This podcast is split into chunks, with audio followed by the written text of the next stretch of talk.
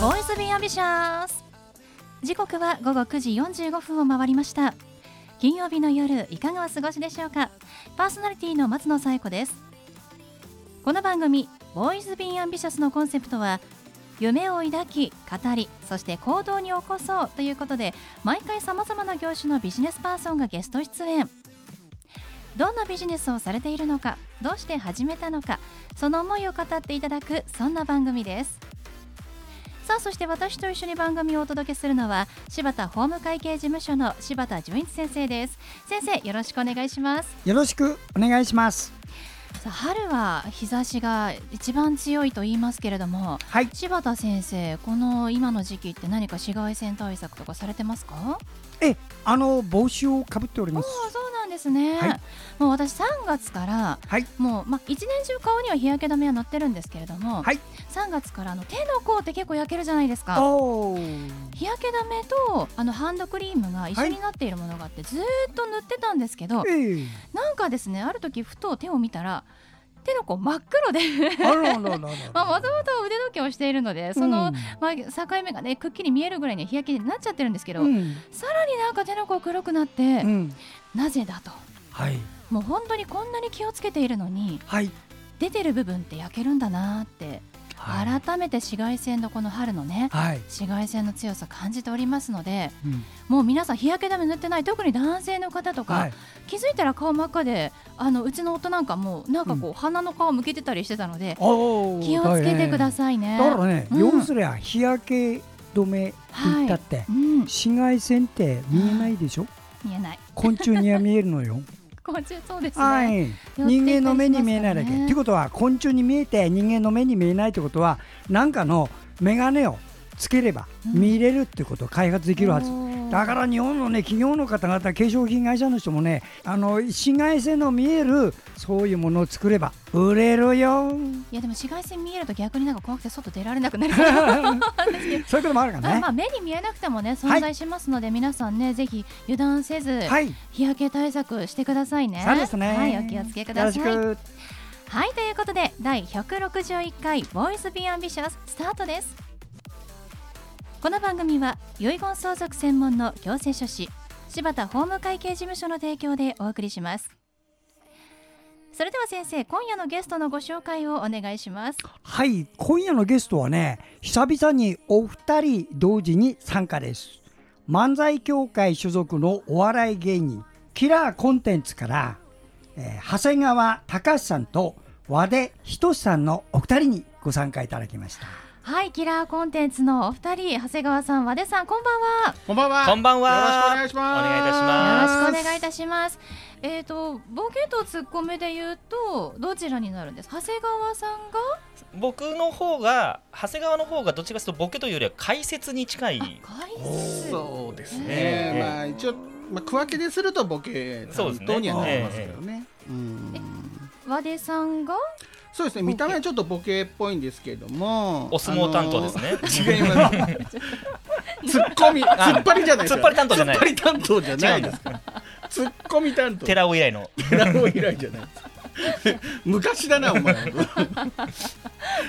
ツッコミ担当。ツッコミ担当。はい。なるほど長谷川さんがまあボケとか解説とかをやって和出さんが突っ込むということですね。は、はいいうんありがとうございます。もうねすでにあのお話聞いてるだけで笑いが起きてますけれども、せっかくなのでここにあのキラーコンテンツのお二人にせっかくなのであのネタをねやっていただきたいなと思うんですが、はいお願いしても大丈夫ですもちか？ろんはい大丈もうぜひさせていただきたい。ではよろしくお願いします。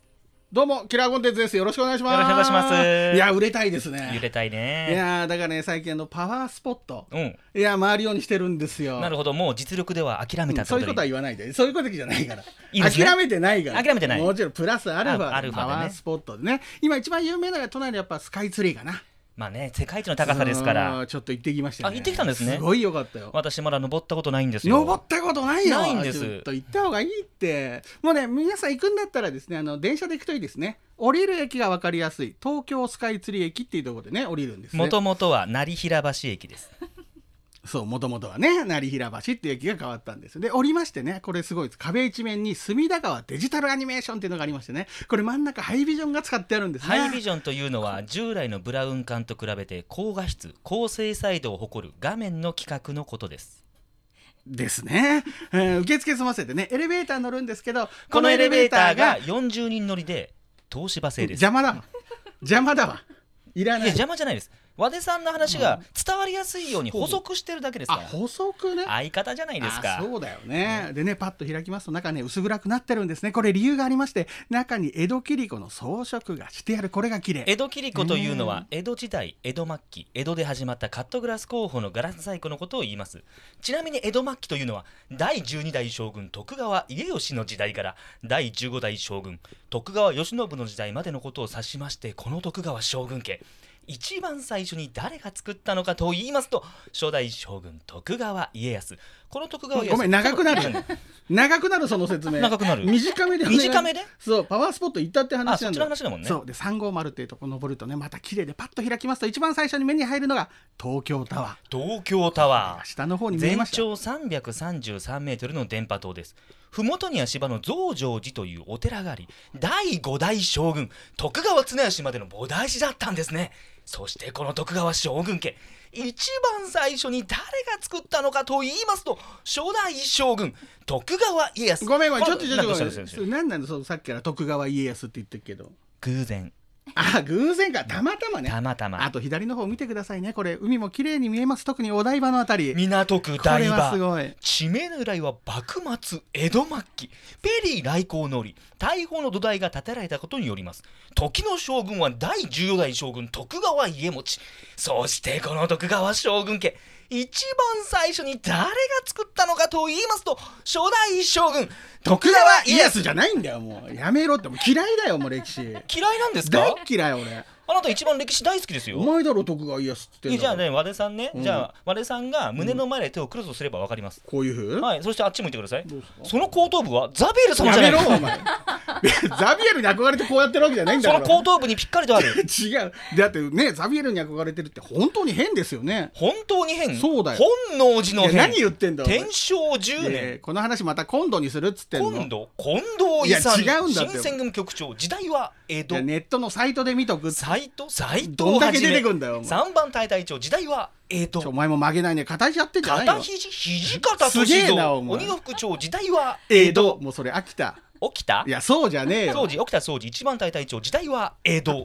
関払い関ヶ原何でも戦いいいのかお前東軍総大将は初代将軍徳川家康もう何でもいいんだったらもう地元の名古屋のこと言いますよこれかちょうどよかったら何がこれで終わりありがとうござい ましたありがとうございましたありがとうございました。すごい。いやこのテンポの良さ癖になりますね。いやいやいやザビエルでものすごい笑ってましたけどねね、まあなね、ラジオ聞いてる皆さんにね説明しますとです ね、相方の和出君のはいはい後頭部にはですね、あのザビエル様と同じようにぴっかりと 空白が白ありますじゃなので、空白のね、大きいつむじだからつむじが大きいつだけむだじにしては大きすぎるんだって。いやー先生もめっちゃ笑ってくれてたからねありがとうございまいす。や本当に本当に面白かった私の笑いがちょっと邪魔かなって一瞬思ったんですけど、い、やでもちょっとね全然抑えられないくらい笑っ先生もありがとう。で笑っていただいた方があそうそね、うこちらは安心しますので、もう両方が大変だよこっちもこっち見せてこっち見せてといろいろもたういやーう んいやいや面白いネタありがとうございましいえた。ありがとうございまも本す当にこの番組初めてのことなんですけれども、あのそもそもキラーコンテンツのお二人、あのコンビを組んだのはあのきっかけっていうのは何か終わりだったんですか？うーんこれはですね、えっと、2000年になるんですけど、うんうんえっと、吉本の NSC っていうところで養成校があって、はい。そこで2人が出会うっていう感じですかねもともとは。あ、そうなんですね。はいはいじゃあもう出会ったのはその NSC で、はいそれ以前は知らなかったお二人なんですね。はいそうですねえー全然どうしてもう NSC でこの人と組みたいと思ったん ですか？あそれはね、うん本当ギャグの授業があったんですけどその時の長谷川君のギャグがものすごく素晴らしくてそれに僕惚れ込んでこの人だったら売れるとすぐ、えー、約23年経ちましたそうけでどすねね。 えー外れたね。賭けが外れたね。外ったんじゃないよやでも長谷川さんの本当にでも今日も面白いですもんねギャグがありがねとうございます。え長谷川さんはなんで和田さんと雲とえっ、と帰り道が一緒だったんですね。単純だなそれだけかよ一緒なんですね。もっとあるだろ誘われたからツッコミが良かったとかさ知らなかったもん。太った人いるなと思ってたけど。いやちょっとなんかもう話がお広がりすぎて面白すぎて話尽きないんですけれどもちょっとねそろそろお時間も参りましたので最後にこの番組いつもあのゲストの方にお聞きしてるんですが皆さんの夢は何ですかということでお二人の夢を聞かせていただければと思いますじゃあまず長谷川隆さんから長谷川さんの夢は何そうでですすかね。私はやっぱり夢はね、なんとあの M1 をあね、なんとか一回戦突破したいなっーいて。や待って待って待ってなんとか待って待ってあれ待って一回優勝できなくていいから。確かに僕一回戦突破したい。確かに僕ら1回戦2回戦ボーイだから、そうだね。だとしてももうちょっと夢は さみんなが応援したいみたいないまず一つずつだよ。やもちろんわかるよ、わかるけどやっぱりこうみんなが「おーって言える感じのやっじゃぱありえ二回戦突破。いやそういうことじゃ ないわいかり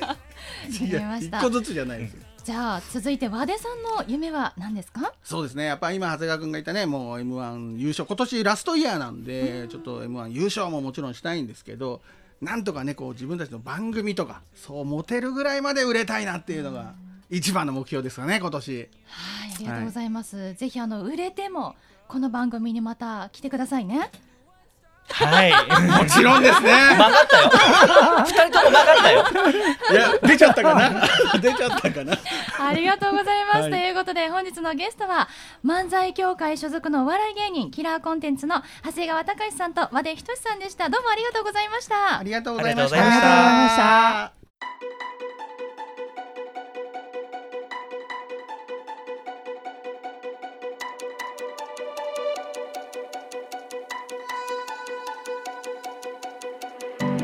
続いては、柴田先生のワンポイントアドバイスです。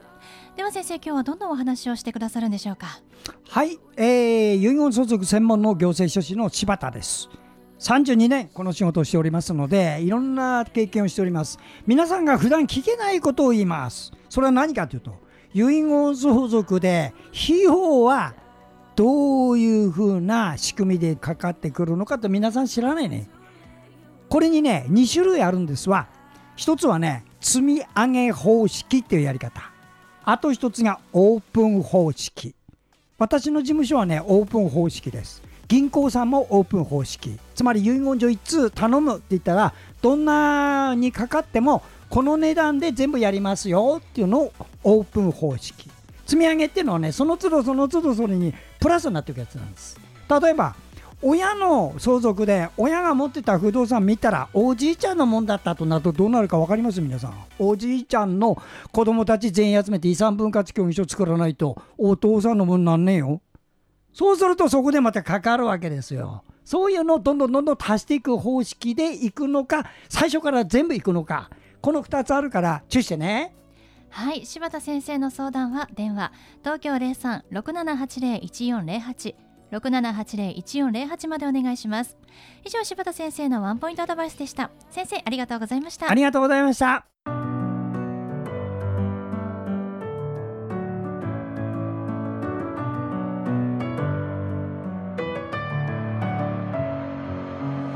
はいということでお送りしてきました「ボイスビーアンビシャスいかがでしたでしょうか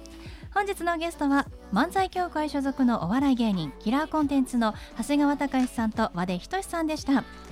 えー浅草東洋館で毎月1日から19日までライブを行っておりましてキラーコンテンツさんの出演情報について詳しくは漫才協会さんのホームページをご覧くださいそれではまた来週この時間にお会いしましょうお相手は松野紗友子と柴田純一でしたそれではさようならさようなら Do I, baby, why do I love the touch but never